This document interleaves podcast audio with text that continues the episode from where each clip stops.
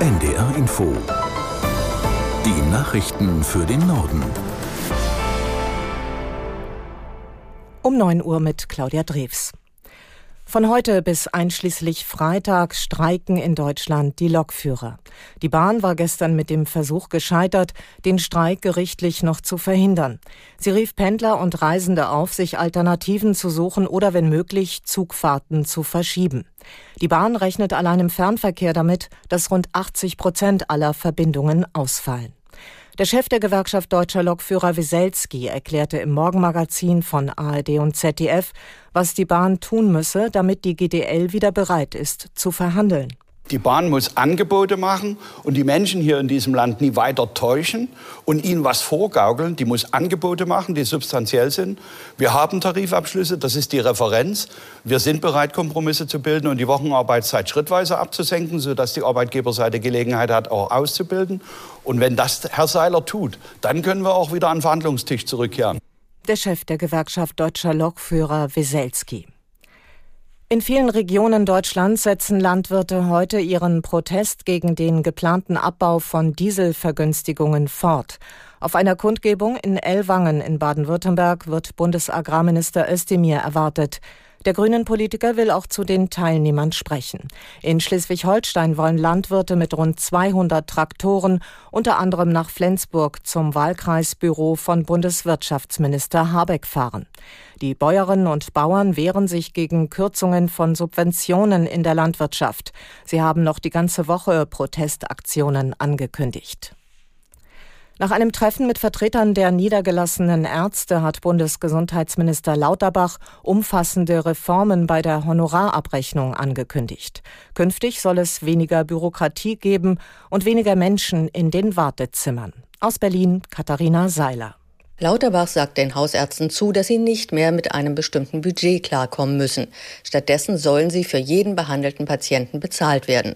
Außerdem sollen sie zum Beispiel pauschal für Hausbesuche und für chronisch kranke Patienten vergütet werden, sodass die nicht mehr jedes Quartal in die Praxis kommen müssen, nur damit die Gesundheitskarte eingelesen wird. Das alles soll die Praxen entlasten. Die Hausärzte begrüßen die Vorschläge, drängen aber auch darauf, dass sie jetzt möglichst schnell umgesetzt werden. Die deutsche Außenministerin Baerbock besucht heute einen weiteren Krisenherd, den Libanon. Das Land wird von der islamistischen Hisbollah kontrolliert. Die Schiitenmiliz steht im Gazakrieg auf der Seite der Hamas und feuert immer wieder Raketen auf Israel ab. Im Gegenzug greift die israelische Armee Stellungen der Hisbollah im südlichen Libanon an. NATO-Generalsekretär Stoltenberg hat eine außerordentliche Sitzung des NATO-Ukraine-Rats angesetzt. Anlass sind die zuletzt wieder verstärkten Luftangriffe Russlands auf die Ukraine. Worum es bei den Gesprächen heute konkret gehen soll, erklärt Brüssel-Korrespondentin Helga Schmidt.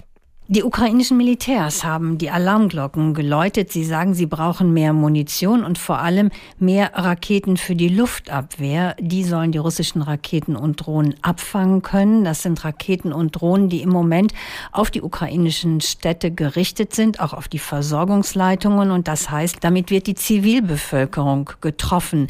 Das ist in den letzten zwei, drei Wochen heftiger geworden. Allein in den Tagen um Silvester und Neujahr zum Beispiel hat die russische Armee rund 500 Drohnen und Raketen abgefeuert.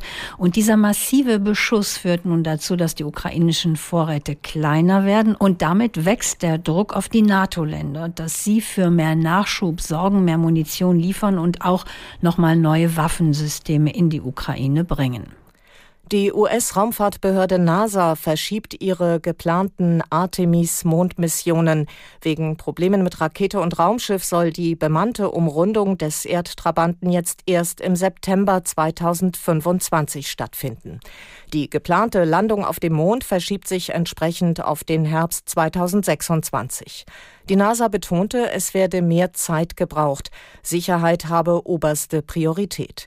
Erst gestern war eine andere Mondmission gescheitert. Die unbemannte Landekapsel des US-Unternehmens Astrobotic hat wegen eines Treibstofflecks keine Chance mehr, erfolgreich auf dem Mond anzukommen. Das waren die Nachrichten.